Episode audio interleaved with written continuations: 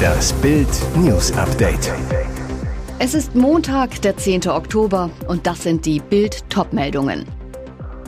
SPD und Grüne jubeln über Wahlsieg in Niedersachsen. FDP fliegt raus. Bahn, Internet, Strom, Angst vor Putin-Sabotage.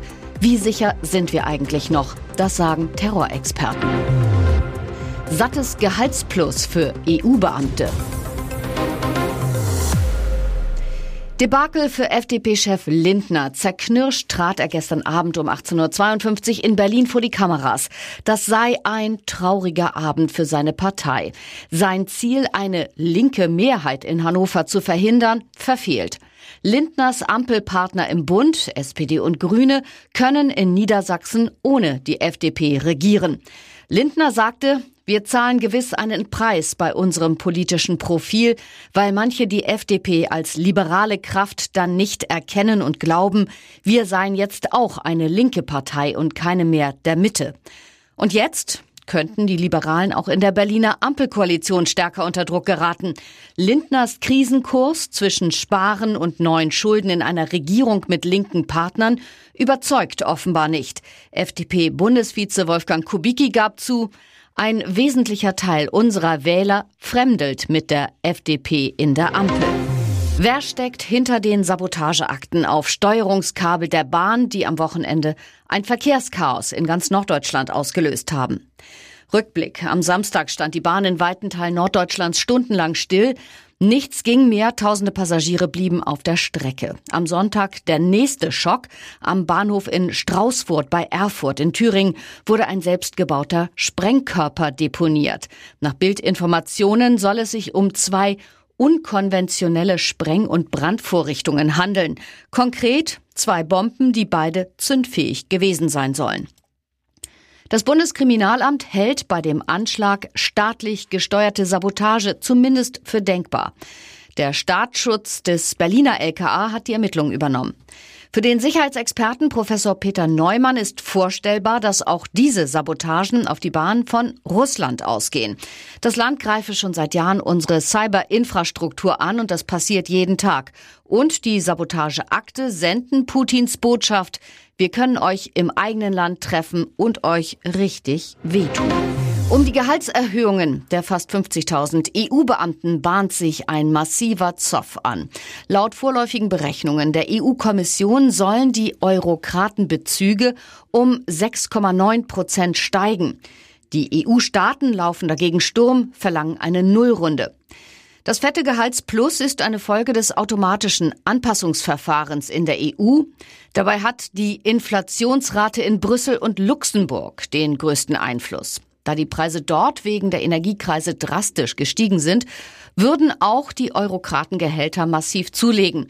Ein internes Papier des Haushaltsdirektors der EU-Kommission für den Haushaltsausschuss des EU-Parlaments hat die Auswirkungen jetzt beziffert. Demnach müssten die Gehälter nach derzeitigem Stand um 6,9 Prozent erhöht werden. Die endgültigen Zahlen legt das EU-Statistikamt Eurostat Ende Oktober vor. Das Grundgehalt eines EU-Beamten würde dadurch je nach Besoldungsgruppe um 210 bis 1460 Euro im Monat steigen, und zwar rückwirkend zum 1. Juli. Post von Karl Lauterbach. Der Gesundheitsminister ließ über die Krankenversicherungen einen Brief an alle Deutschen über 60 verschicken. Ein ungewöhnliches Vorgehen, wie Bild aus dem Gesundheitsministerium erfuhr. Im Schreiben fordert der Minister dazu auf, sich zum vierten Corona-Peaks beraten zu lassen. Am Ende seines Briefs vergisst der Minister nicht, auch die jährliche Grippeimpfung und die Impfung gegen Lungenentzündung zu erwähnen. Kurios, viele der Briefe haben nicht etwa die Krankenkasse, sondern den Münchner Flughafen in der Absenderzeile. Grund, einige Krankenkassen verwenden ein Postfach am Flughafen München als Absender. Irgendwas ist ja immer. Wo eben noch der Himmel voller Geigen hing, zieht innerhalb kürzester Zeit auch gerne ein Gewitter auf.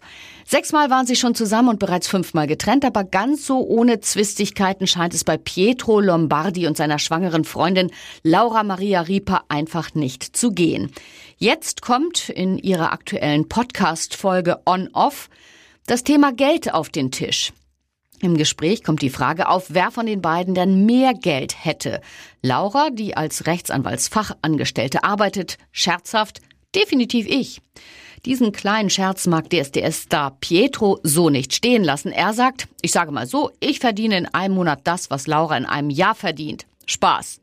Spaß, weil er wahrscheinlich viel mehr als das verdient.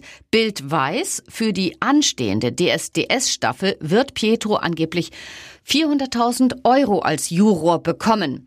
In einem früheren YouTube-Interview mit Bodybuilder Kevin Wolter sagte Pietro, in einem richtig guten Monat kann ich eine Million verdienen. Dabei soll nicht die Musik seine Haupteinnahmequelle sein, sondern vielmehr seine Werbetätigkeit als Influencer und geschickte Investitionen in Immobilien und ein eigener Franchise-Supermarkt.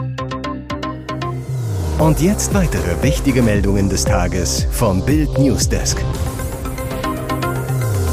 Bundesinnenministerin Nancy Faeser will den Präsidenten des Bundesamtes für Sicherheit in der Informationstechnik, Arne Schönbohm, austauschen.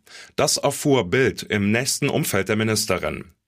Das Ministerium bestätigt offiziell, es wird geprüft, wie ein schneller Präsidentenwechsel erreicht werden kann. Die geplante gemeinsame Pressekonferenz von Faeser und Schönbohm am Donnerstag wird abgesagt. Hintergrund? In Jan Böhmermanns ZDF-Magazin Royal wurden Verbindungen des BSI-Präsidenten zu einem obskuren Verein mit dem Namen Cybersicherheitsrat Deutschland e.V. offengelegt. Der Verein soll Kontakte zu russischen Geheimdiensten haben. Gründungspräsident bis 2016 war Schönbohm. Brisant, den Mitarbeitern seiner Behörde hatte Schönbohm die Teilnahme an Veranstaltungen dieses Vereins verboten. Er selbst hat, wie aus Twitter-Fotos hervorgeht, aber noch vor einem Monat eine Jubiläumsveranstaltung des Vereins besucht und dort eine Rede gehalten.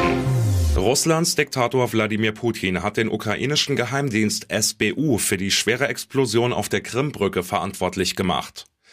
Es gibt keinen Zweifel, das ist ein Terrorakt, der auf die Zerstörung kritischer ziviler Infrastruktur der Russischen Föderation ausgerichtet war, sagte Putin am Sonntagabend. Und weiter, die Täter, Ausführende und Auftraggeber sind die ukrainischen Geheimdienste. Der Kreml hat für diesen Montag eine Sitzung Putins mit dem russischen Nationalen Sicherheitsrat angekündigt. Ukraine-Präsident Volodymyr Zelensky hält sich zu der Explosion auf der strategisch wichtigen Brücke bislang bedeckt. In seiner nächtlichen Videobotschaft sagte er am späten Samstagabend nur, dass das Wetter auf der Halbinsel Krim bewölkt sei. Die Zukunft der Ukraine sei sonnig. Am Samstagmorgen hatte eine Explosion die 19 Kilometer lange Brücke erschüttert, die Russland und die 2014 annektierte Krim verbindet ein Herzensprojekt von Putin. Noch immer ist der Killer der 23-jährigen Medizinstudentin Hanna W. auf der Flucht. Ihr Fall ist ein Rätsel. Seit Freitag unterstützt deshalb der Ermittler Alexander Horn die Polizei. Horn ist Deutschlands bekanntester Profiler, soll die Tat nach dem Disco-Besuch im Eiskeller in Aschau im Chiemgau rekonstruieren. Doch wie geht man vor, wenn man scheinbar keine Spuren hat? Noch weiß die Soko Club nicht, ob der Killer Hanna schon im Club beobachtete oder erst draußen in der Schlossbergstraße abpasste. Bis nach Hause wären es für die Studentin nur zehn Minuten Fußmarsch gewesen. Die Prien, aus der die Leiche am Montag zehn Kilometer flussabwärts geborgen wurde, liegt 280 Meter vom Club entfernt. Deshalb geht die Suche unvermittelt weiter. Am Freitag wurde ein Polizeihubschrauber nach Aschau geschickt, der auch bei der Ortung von Lawinenopfern eingesetzt wird. Dieser kann elektronische Geräte wie Handys mittels Sonar orten. Er flog das Einsatzgebiet am frühen Nachmittag ab. Union Berlin gewinnt beim VfB Stuttgart mit 1 zu 0 und bleibt dadurch Tabellenführer. 76. Minute. Nach einer Gisselmann-Ecke steht Verteidiger Paul Jeckel völlig frei. Aus fünf Metern köpft er den Ball wuchtig ins Eck. Die erste richtige Chance der Unioner bringt das goldene Tor. Auch wenn es die Ecke nicht hätte geben dürfen, Haraguchi stand zuvor im Abseits. Stuttgart-Trainer Pellegrino Matarazzo steht damit vor dem Aus. Als einzige Mannschaft der Liga ist der VfB noch ohne Sieg. Unwahrscheinlich, dass Matarazzo beim so wichtigen Spiel gegen den VfB Bochum am kommenden Samstag noch auf der Bank sitzen wird. Union bringt das Spiel im Stile einer Spitzenmannschaft über die Bühne. Dabei hat man auch Glück. Stuttgart trifft nämlich doppelt den Pfosten. Bitter für Stuttgart, Stürmer Gurassi fliegt mit Gelb-Rot vom Platz. Karasor fehlt beim Kellerduell gelb gesperrt. Union liegt damit vier Punkte vor den Bayern. Wow. Weitere spannende Nachrichten, Interviews, Live-Schalten und Hintergründe hört ihr mit Bild TV Audio. Unser Fernsehsignal gibt's als Stream zum Hören über TuneIn oder die TuneIn-App auf mehr als 200 Plattformen, Smart Speakern und vernetzten Geräten.